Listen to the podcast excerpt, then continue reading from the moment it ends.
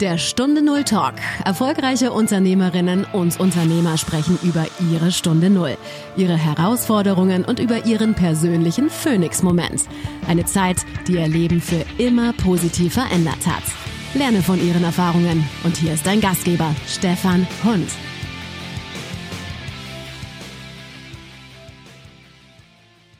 Mimik wird immer wichtiger. Nicht nur in Situationen, wo die Worte fehlen. Dafür ist Malis Lamas heute gefragte Expertin und nicht, wie ursprünglich gedacht, die Bäuerin am Niederrhein.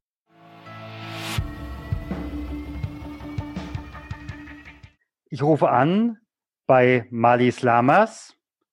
Stichwort ist von der Bäuerin zur Mimikexpertin. Und ich kann von hier aus sagen, ich habe Malis Lamas schon einmal im Podcast gehabt bei der Klinikseelsorge und es war toll, was sie zu erzählen hat. Ich bin auf heute gespannt, aber liebe Marlies, bitte stell dich auch einfach erstmal vor.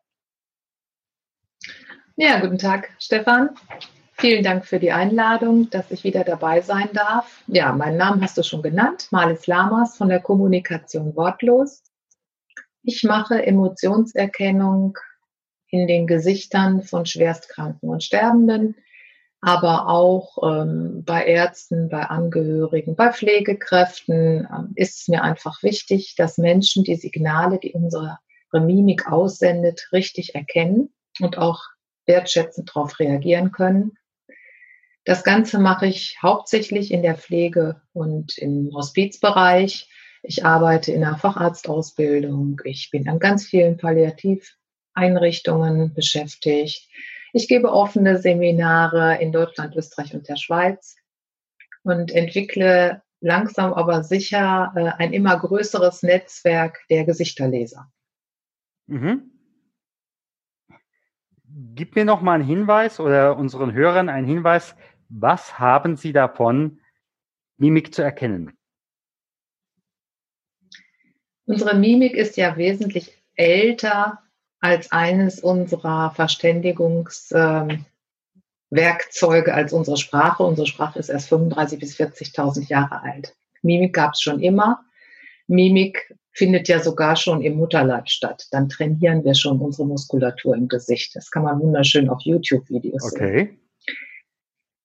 Wenn ich jetzt zum Beispiel in einem Angehörigengespräch dem Angehörigen, der Angehörigen eine schlechte Nachricht bringen, überbringen muss, dass der Patient, der Zugehörige lebensverkürzend erkrankt ist. Und ich erkläre die Umstände der Erkrankung, die Heilungsmöglichkeiten, die Linderungsmöglichkeiten etc., dann bin ich als Pflegekraft oder Arzt mit der Mimikerkennung in der Lage, wirklich eindeutig zu erkennen, wie fühlt sich der Angehörige, Zugehörige jetzt gerade? Hat er wirklich verstanden, was ich ihm da sage? Hat er Angst? Hat er Trauer?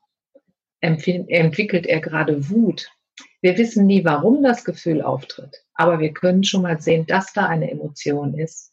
Denn häufig werden solche Emotionen übersehen. Es wird einfach über hinweg gesprochen. Und das Problem ist dann, dass ich äh, meistens häufig solche Situationen dann aufschaukeln und es kommt zu Missverständnissen auf beiden Seiten oder sogar zum Streit. Ja, und das kann teuer werden. Aber du bist einen Weg dahin gegangen. Was hat, was war eigentlich der Auslöser dafür, dass du dich beruflich so verändert hast? Ja, der Auslöser war eigentlich schon vor meiner Eheschließung. Das war ein ganz, ganz langer Prozess. Ähm, ich habe ganz klassisch, bin ich auf einem Bauernhof aufgewachsen äh, mit einer jüngeren Schwester. Ich habe Zeit meines Lebens den nicht vorhandenen Sohn ersetzt. Dummerweise war meine Mutter gleich nach der Eheschließung mit meinem Vater schon erkrankt. Ich hatte also lebenslang eine kranke Mutter, musste dann häufig auch Mutterpflichten übernehmen, beziehungsweise die Rolle einer ja, fast Ehefrau, ähm, Beraterin, Haushaltsvorstand etc. habe dann aber trotzdem mein Abitur gemacht, weil ich wollte auf gar keinen Fall Bäuerin werden, denn ich sah das ja bei meinen Eltern, wie eingebunden man dann ist. Ähm, bin dann auch los und wollte Journalistik studieren, was meine Eltern aber auf keinen Fall unterstützt hätten. Es galt als brotlose Kunst. Und dann habe ich gedacht, naja, nur gut, was kannst du denn gut? Ja, Bäuerin kannst du gut, also studierst du Agrarwissenschaften. Das habe ich dann auch mit mehr oder weniger Enthusiasmus in Bonn gemacht. Bis irgendwann an einem Wochenende mein Vater anrief und sagte, du, wir müssen reden. Ähm, ich bin auch erkrankt.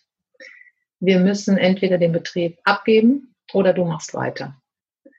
Und ja, ich habe den Betrieb dann weitergemacht. Ähm, ich glaube auch, nein, ich weiß, wir haben den Betrieb gut entwickelt.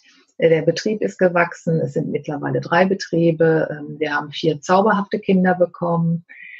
Nur ich merkte einfach, mein Mann und ich, wir sind sehr gute Unternehmer. Wir sind ein sehr gutes Team. Aber als Paar hat es nicht funktioniert mehr. Und dann habe ich mich vor mittlerweile acht Jahren von meinem Mann getrennt.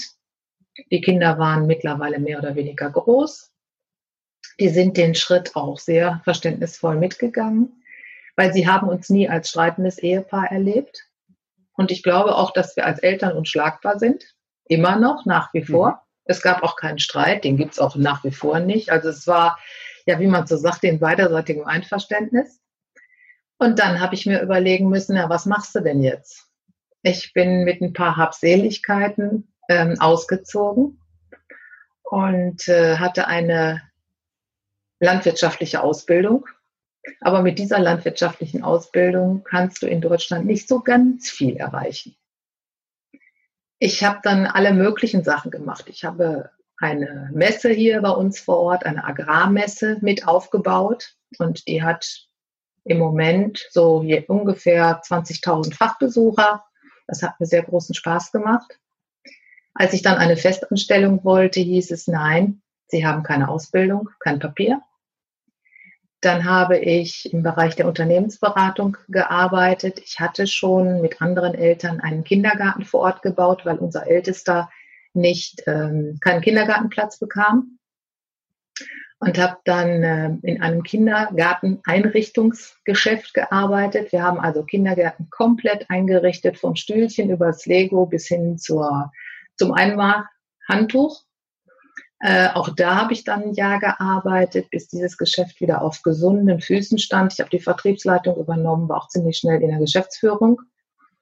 Ähm, nur ich wollte dieses Geschäft nicht übernehmen. Mir fehlten A, die finanziellen Mittel und ich wusste auch, wie schwer und wie umkämpft dieser Bereich ist. Aber ich hatte mich eben als Unternehmensberaterin für kleine und mittelständische Unternehmen profiliert und dachte dann, ich bekäme eine Festanstellung bei der Wirtschaftsförderung des Kreises, aber auch dort sagte man mir, nein, Ihnen fehlt ja die Ausbildung, Ihnen fehlt das Papier. Da ich aber kurz vor unserer Trennung äh, noch mit zwei anderen Landwirten eine Biogasanlage gebaut hatte und mir ausbedungen hatte, deren Geschäftsführerin zu sein, im Übrigen eine der ersten Frauen in Nordrhein-Westfalen in dieser Position, habe ich ganz viel auch äh, ehrenamtlich im Biogasfachverband gearbeitet. Und als in Düsseldorf die hauptamtliche Stelle frei wurde, habe ich mich daraufhin beworben. Die bekam ich aber auch nicht. Oh, wen wundert's? Weil mir das Papier fehlte. Ähm, von da an bin ich dann in den internationalen Vertrieb Biogasanlagen gegangen. Da hat mir eine junge, aufstrebende Firma mit dem Protégé eines sehr erfahrenen Vertriebsleiters, von dem ich wahnsinnig viel gelernt habe, die Chance gegeben, dieses Produkt weiter zu vertreiben. Das war auch sehr erfolgreich und meine jungen Kollegen haben dann immer gesagt, wieso bekommst du die Aufträge? Du bist weder jung noch drall, noch technisch ausgebildet. Wieso funktioniert das? Und da ist mir klar geworden, ich kann zwei Dinge besser, als viele meiner Kollegen damals konnten. Das eine ist hinhören, zuhören und das andere ist hinschauen. Und das in Deutschland ja für alles eine Ausbildung gibt, habe ich mir dann äh, im Internet gesucht, wie kann man denn da eine Ausbildung machen. und habe dann gefunden äh, die Mimikresonanzausbildung im Eilert-Institut in Berlin und habe dort meine Ausbildung zur Mimikresonanztrainerin gemacht. Das heißt also, in diesem Moment hattest du einen Abschluss. In diesem Moment hatte ich einen Abschluss, war stolz wie Wolle und dachte, jetzt steht mir die Welt offen. Mhm. Ja. Ähm, viele meiner Kollegen sind ähm, entweder im Coaching-Bereich, im, ähm, selber in der psychiatrischen Praxis, psychologischen Praxis, im beratenden Gewerbe, ähm, machen Vertrieb, Verkauf. Damit habe ich auch begonnen, habe Vertrieb, Verkauf geschult. Und so nach und nach wurde mir immer klarer, dass das, was ich mein Leben lang gemacht hatte, nämlich auch im Bereich der Pflege zu arbeiten, schließlich habe ich meine Mutter 30 Jahre gepflegt und noch sieben Angehörige auch noch bei uns zu Hause, ähm, habe ich dann überlegt, dann könnte ich das auch in der Pflege machen, diese Emotionserkennung. Und damit bin ich jetzt seit gut zwei Jahren unterwegs. Mhm. In dieser ganzen Umstellung, äh, ein Teil ist ja nun, ich sag mal, zwangsweise gewesen. Ähm, mhm. Hattest du da Unterstützer? Wie ist es auch mit denjenigen, die dich, ich sag mal, kritisiert haben? Wie siehst du das aus der heutigen Zeit? Wie siehst du es aus der damaligen Zeit? Ich bin beheimatet und lebe dort immer noch in einer kleinen Stadt am Niederrhein. Und da war natürlich erstmal die Unterstützer äh, sehr, sehr gering, die Anzahl der Unterstützer. Man verstand nicht, warum und wieso. Ähm, es gab auch späterhin wenig Unterstützung. Ich war da relativ alleine und habe auch alleine gekämpft, eben weil ich immer ein fehlendes Papier hatte. Der Freundeskreis hatte sich dann auch aufgrund vieler anderer Ursachen dann zurückgezogen. Ähm, gleichzeitig hat es mich sehr stark gemacht, sehr selbstbewusst gemacht, mich auf meine Kernkompetenzen zurückblicken lassen und mir derer ganz bewusst zu werden. Ähm, ich verdanke diesem Vertriebsleiter ganz, ganz viel. Er hat mich sicherlich auf einen Weg gebracht, den ich so nicht unbedingt gegangen wäre. Er war einer der wenigen, die immer an mich geglaubt haben, die immer auch an mein Talent geglaubt haben, denn da habe ich eine Zeit lang nicht selber drüber nachgedacht oder dran gedacht. Ähm, es war eine schwere Zeit.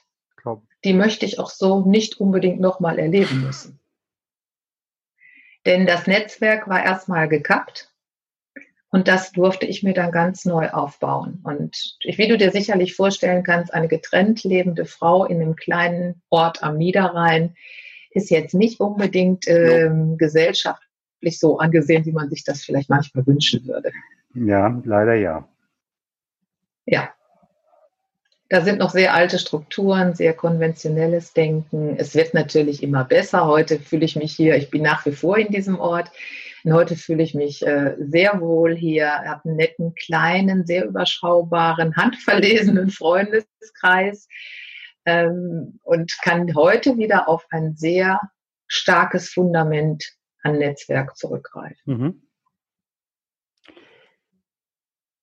Die Veränderung, was war in dieser Veränderung dein größter Fehler und wie konntest du damit umgehen?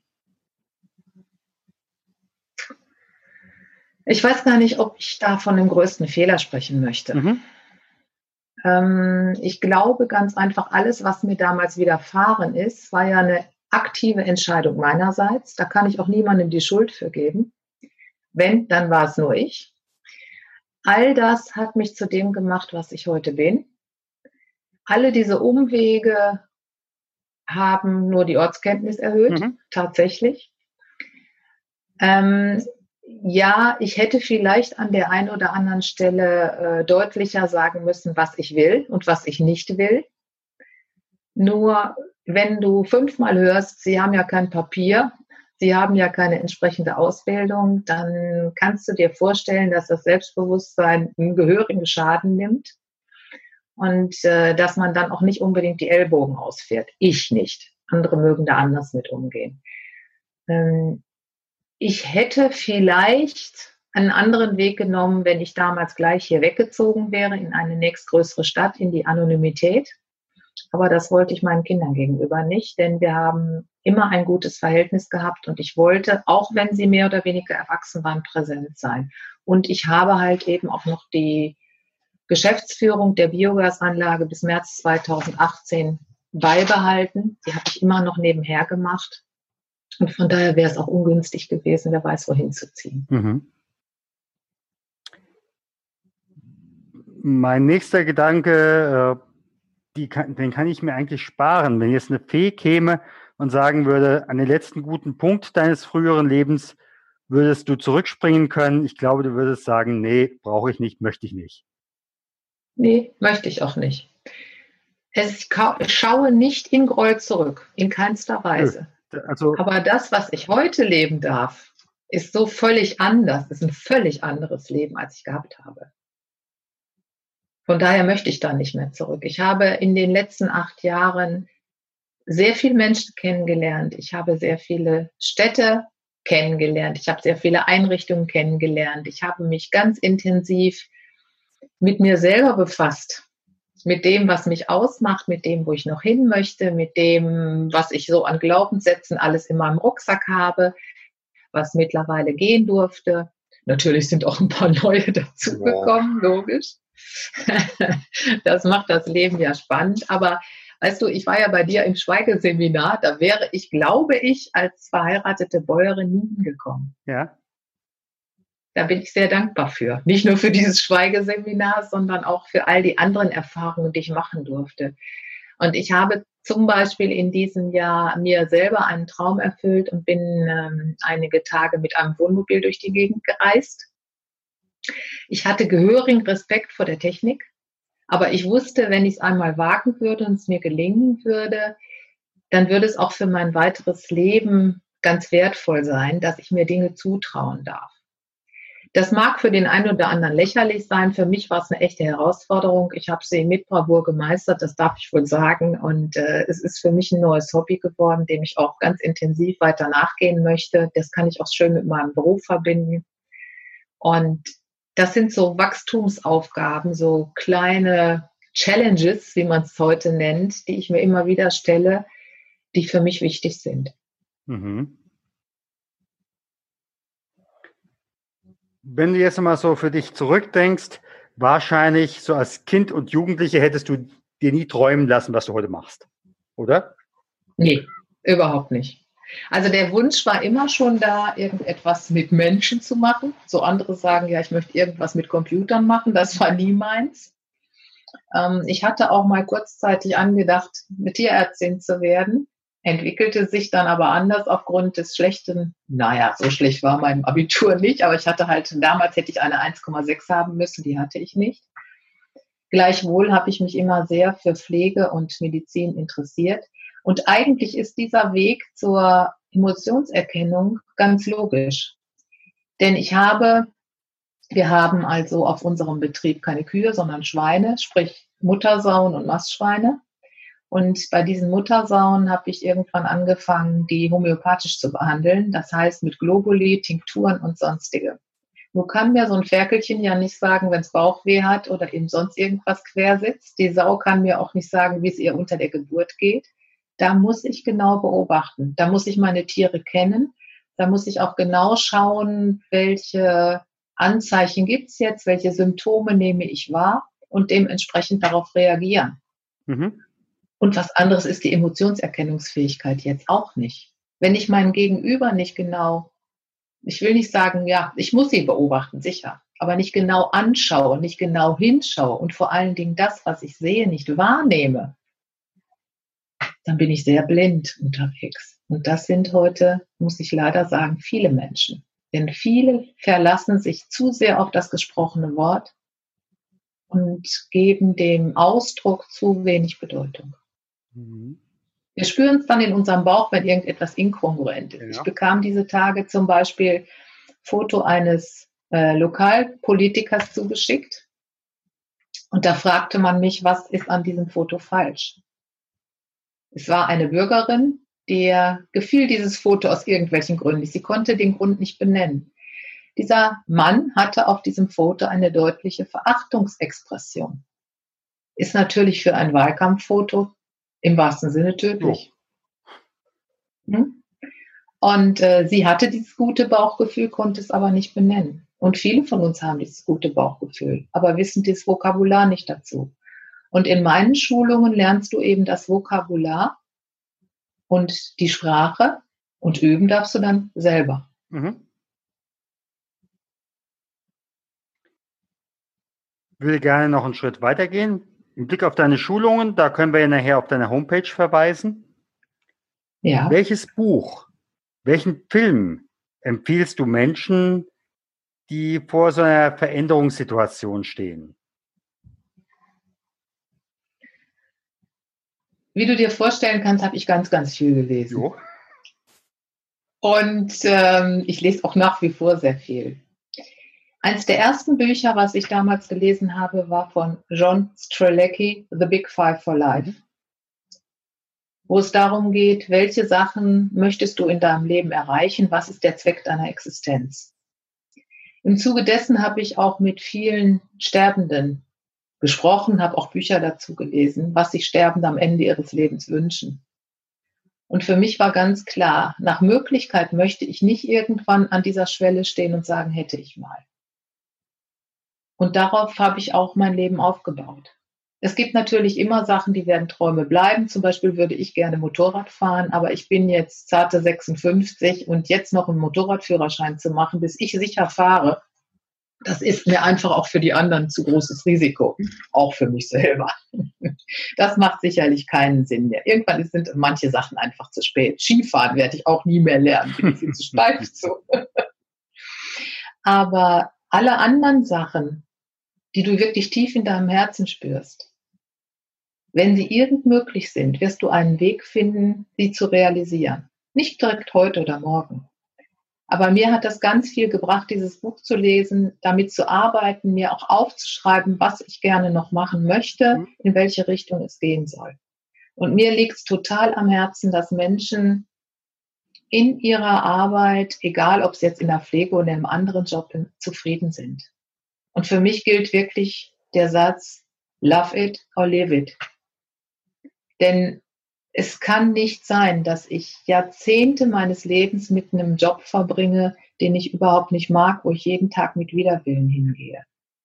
Ich kann nicht sagen, dass ich widerwillig in der Landwirtschaft gearbeitet habe, aber ich wusste, da ist immer mehr noch. Ich möchte noch mehr und ich habe noch ein anderes Talent. Und ja, es muss nicht jeder so einen ruckeligen Weg gehen. Bei manchen mag es auch ganz einfach sein, aber ich würde den Weg immer wieder so gehen wollen. Mhm. Gibt es einen Leitsatz, eine Lebensweisheit, die du gerne anderen schenken möchtest? Na, weißt du, mit diesen Lebensweisheiten ist ja immer so eine Sache. Ne? Ich meinte nicht Ratschläge. Ich sagte nee, nee, nee, das, das, ist, das ist mir schon ganz klar. Das ist mir schon ganz klar. Ähm, ich glaube, für mich passt es am besten, in jedem Schlechten steckt etwas Gutes, habe Geduld. Mhm. Geduld stand sicherlich nicht auf meiner Wiege, das gebe ich ganz ehrlich zu. Und manchmal denke ich, ah, könnte doch jetzt mal ein bisschen vorangehen hier. Und ich habe auch manchmal Schwierigkeiten, mit Menschen zusammenzuarbeiten, die nicht so straight nach vorne gehen, sondern dann auch erstmal drüber nachdenken oder sonstiges. ähm, aber letztendlich ist es tatsächlich so. In jede Situation, die ich erlebt habe, hatte in der Rückschau irgendetwas Gutes und irgendetwas Wachsendes für mich. Mhm. Das fand ich ganz, ganz wichtig, äh, das zu sehen. Und für mich war es auch immer ein ganz großer Schatz, dass ich so ein paar Ressourcen von irgendjemandem, den können wir jetzt nennen, wie wir wollen, mitbekommen habe, die mir geholfen haben. Ja. Das war einmal meine Klarheit. Ich war immer ganz klar, was ich wollte. Ich habe die Kraft geschenkt bekommen. Ja, ich bin auch in manchen Sachen ein kleiner Revoluzer. Das gebe ich auch ehrlich zu. Gerade hat mich das Thema sexuelle Übergriffe in der Pflege gefunden. Da kriege ich schon echt eine dicke Halsschlagader, wenn ich so drüber nachdenke, was da mit äh, Pflegekräften passiert durch Patienten. Also die andere Seite wird viel häufiger beleuchtet, dass äh, Pflegekräfte auf Patienten übergriffig sind. aber vom Patientenseite aus wird immer alles entschuldigt. Dann bin ich ein sehr konsequenter Mensch. Also wenn ich einmal eine Entscheidung getroffen habe, stehe ich auch dazu. Meine Kinder sagen immer, Mama, du bist ein Terrier. Also wenn ich mich in so eine Sache festgebissen habe, dann ist es für mich auch wichtig, da zu einem Ziel zu kommen. Es muss nicht immer ein Erfolg sein, dieses Ziel. Aber ich möchte zu einem Ziel gelangen. Ich möchte Sachen abschließen. Und was ich als ganz, ganz großen Schatz betrachte, ist, dass ich diese Währung des 21. Jahrhunderts, die Empathie, schon wirklich in die Wiege gelegt bekommen habe. Es mag sein, dass meine Hochsensibilität da ein bisschen zu beiträgt, aber ich mag das gar nicht so thematisieren. Es ist halt so, wie es ist. Nur Empathie fehlt vielen Menschen oder sie wollen sie nicht ausleben. Ich weiß es gar nicht. Manchmal denke ich, man traut sich nicht mehr Empathie zu zeigen. Ja. Aber ich halte es so wichtig, dieses Berühren, Begleiten, empathisch handeln. Das macht die Welt ein kleines bisschen Wunder. Ich sage mal ganz herzlichen Dank. Ich kann dir sicherlich jetzt kein Papier ausstellen für das, was du alles kannst. Äh, aber ich habe vielfach schon erlebt, was du bei anderen Menschen ausgelöst hast, in Veranstaltungen, an denen ich auch teilgenommen habe. Und äh, deshalb gebe ich gerne deine Homepage weiter. Das ist ja kommunikation-wortlos.de und dort wird man mhm. dich finden, oder? Ja, ganz genau. Dort wird man mich finden. Ähm, ich bin jetzt, wie schon gesagt, nicht so computeraffin, aber da stehen die öffentlichen Termine drauf, wenn ich irgendwo Vorträge halte oder in öffentliche Seminare. Meistens sind es allerdings Inhouse-Schulungen und äh, da werde ich zukünftig auch mein etwas neueres Projekt, mit dem ich seit einiger Zeit unterwegs bin, bewerben. Da geht es dann darum, dass ich Einrichtungen berate, die ähm, Mitarbeiter halten möchten, die zu einem herzbasierten Unternehmen werden möchten. Es geht jetzt nicht um, um Unternehmensberatung im finanziellen Sinne, sondern es geht mir um Ethik, um Wertevorstellungen, um diesen ganzen Kodex. Denn ich glaube, dass es wichtig ist, dass wir da zu einem Umdenken kommen. Mhm. Und gute Führung riecht man an der Eingangstüre.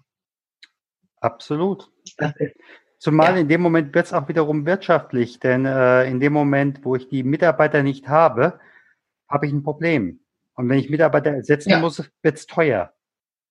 Ja, das wird richtig teuer. Also ich habe da mal so eine Beispielrechnung angestrengt. Ich glaube, dass vielen dann echt die Augen aufgehen. Ja. Ja, und Mitarbeiter zu halten ist nicht so schwer, wie es aussieht. Ich kenne genügend Beispiele in Deutschland. Ich habe jetzt ein tolles Beispiel in der Schweiz kennengelernt wo Mitarbeiter langjährig schon beschäftigt sind, wo Mitarbeiter mit vollem Herzen für die Einrichtung sind, sich mit der Einrichtung identifizieren. Und da wird auch ein wirkliches Miteinander gelebt. Pflege ist überall schwierig in Europa. Ich habe noch kein Land kennengelernt. Ich kenne aber auch noch längst nicht alle, wo es ähm, ohne jegliches Problem läuft. Aber Deutschland, Österreich und der, die Schweiz haben mit den gleichen Problemen zu kämpfen. In der Schweiz ist auch nicht alles besser. Ja, die Damen und Herren verdienen etwas mehr, aber man darf nicht vergessen, die arbeiten auch länger. Die haben viel höhere Sozialabgaben und auch da gibt's Schwierigkeiten. Das ist auch nicht das Land, wo Milch und Honig fließt für die Pflege. Aber wie gesagt, das Arbeiten mit dir hat Spaß gemacht das Interview auch. Ganz Vielen herzlichen Dank. Dir hat die Zukunft Gott sei Dank zum richtigen Zeitpunkt angerufen, auch wenn du sicherlich manchmal am liebsten gesagt hättest, das hätte ich erstmal nicht so gerne abgenommen. Aber ich denke, es ja, ist einfach gut. Das ist schon richtig. Das Leben wird vorwärts gelebt genau. und rückwärts verstanden. Ganz herzlichen Dank. Ja. Bitteschön. Vielen Dank, dass du beim Stunde Null Talk dabei warst. Auf der Webseite stunde null-talk.com erfährst du noch mehr über den heutigen Gesprächsgast. Dort gibt es auch spannende und interessante Buchempfehlungen der Gäste. Oder lade dir eines der kostenlosen Booklets zu den Interviews herunter.